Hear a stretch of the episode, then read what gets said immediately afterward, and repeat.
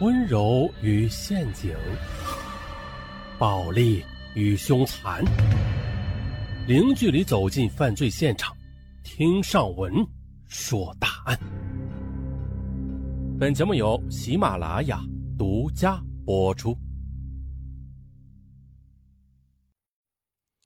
这玩弄女性玩不是玩弄男性，应该说是两个女人玩弄一个男人。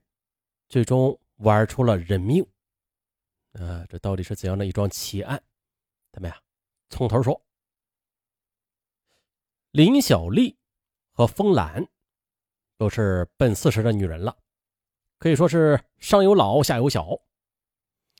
他们家所在的乡镇处在省会福州市的郊区，随着这座都市的发展，这里可谓是近水楼台先得月。陆续的有人拉起了工程队，在房地产开发大潮中大显身手，出现了很多的包工头啊，多则挣下上千万的资产，少的也有几十万、上百万。反正是男人们在外挣大钱，女人们大多是留守在家里的。对于这些大户来说，虽家在乡村啊，可是却用不着辛辛苦苦的去种田，自然的。女人就没有什么事可做了。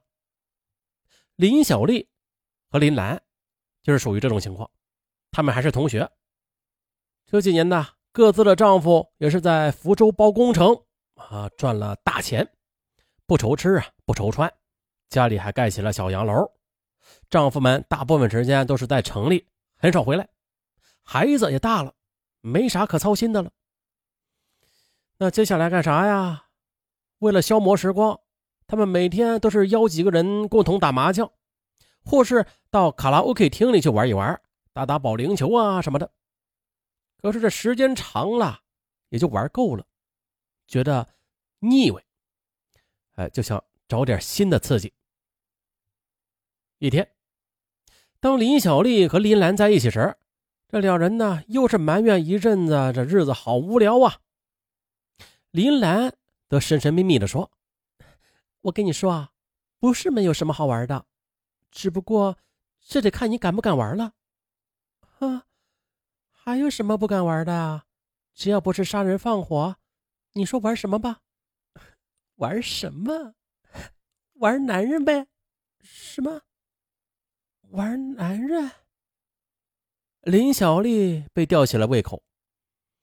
那对她来说啊，这家里有上千万的资产呢，钱。是不在话下的，自己的丈夫在外边抱了情妇，她也知道，只不过不想与丈夫翻脸而已。那男人可以玩女人是吧？那么我们为什么不可以玩男人呢？哎，别说，真的是这个理儿。林峰接着又说：“听他一个在城里的女友讲，说只要有钱呢，女人也可以找到男人的。”林小丽听了，心花怒放，立马就叫林兰打电话找她的女性朋友，约她一起吃个饭，啊，找个地方让她玩玩，钱呢由她出。而后两人便对视大笑起来。过了两天，林小丽和林兰便打的进城了，啊，与林兰的朋友一起在夜幕降临之后的，呃，去了一家闻名全城的桑拿城。在桑拿浴之后的，又躺在厅里休息，但是他们都心不在焉的，因为啊，他们在等着一场好戏上演呢。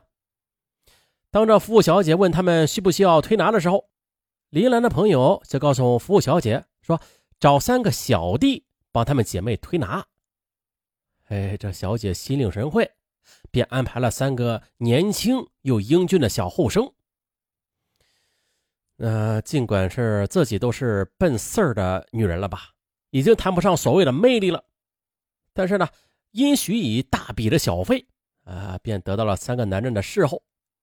接下来呀，也是他们原来想不到的，他们这次的经历啊，就像是吸毒的人染上了毒瘾，啊，尝到了甜头。打这之后呢，林小丽和林兰便把玩弄男人当做自己的娱乐休闲的项目了。什么出入桑拿城啊、夜总会啊、酒吧呀，这些俊男靓女云集的地方。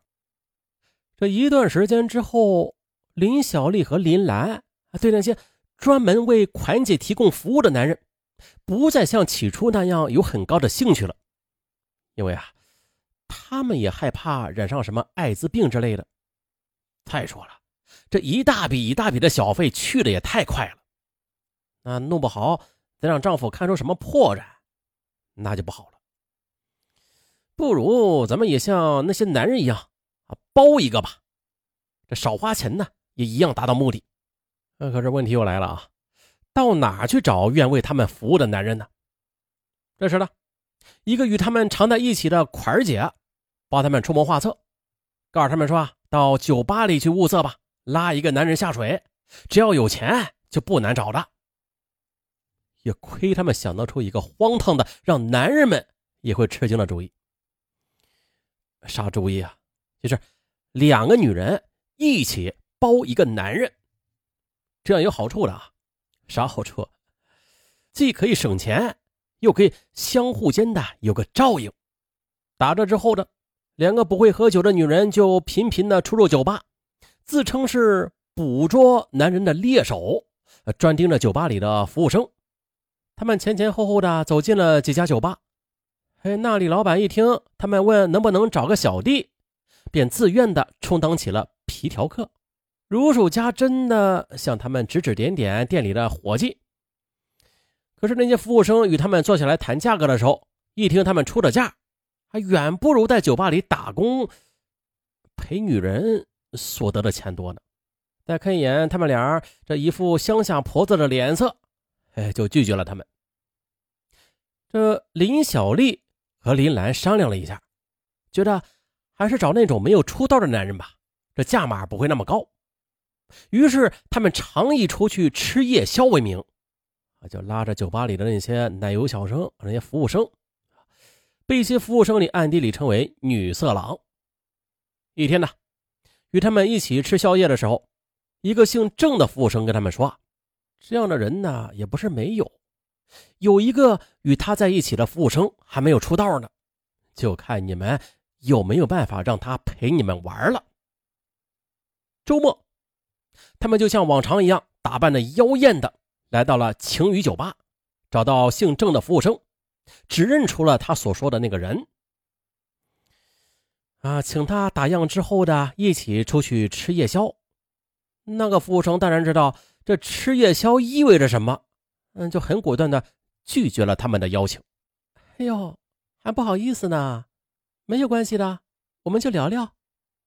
林小丽并不死心，继续的纠缠着他。姓郑的服务生也是在一旁帮腔。在吃宵夜时，他们这才知道，这个服务生叫王勇，是从四川来的。他从师范学校毕业之后的，又分配到一所乡办小学当老师。在两年前呢，与一个叫吴平的女孩谈恋爱，可是女朋友却嫌他穷，没有铁下心来跟着他，而是与他的女伴们一起到福州打工了。王勇受不了相思之苦，就按照乡里的规矩办了停薪留职手续，追随女朋友来到了福州。不过好在，他有一副颇为英俊的面貌，人又机灵。就在青鱼酒吧一直坐了下来，啊，然而啊，他的收入毕竟不高嘛。那虽说对女友是一片痴情吧，可是也常常的被奚落。他曾经跟女友说回家一起过日子吧，可是女友却反问：“你哪来的钱呢？”不是我，这一句话啊，就把王勇噎的是哑口无言。这心里嘛积着怨气，再加上两个款儿姐的劝酒。王勇喝着喝着，就口无遮拦了，哎，把自己的事就说了出来。那天晚上，他们在宾馆里包了房，三个人同居了一宿。后来经过双方的讨价还价，他们每个月出三千五百元，外加二百元，租了一间民房，包下了王勇。尽管这两个款儿姐看起来已经是无姿色可言了吧。但是王勇心想啊，每周只要陪他们两次，也用不着花什么力气，就能挣这三千五百块钱。哎呦，这这太划得来了！再加上自己在酒吧里打工所挣的，可达四千多元。那这可是一笔可观的收入啊！啊，拿着呢可以讨取女朋友的欢心。等挣下一大笔钱之后的，呃，就会与他一起回四川老家的。所以，他渐渐的也就没有了堕落的感觉，反而替自己能够遇上愿意花钱找他的款儿姐感到庆幸。可是，他又怎能想到啊？就是这一念之差，在不久之后的，把他拖入了死亡之谷。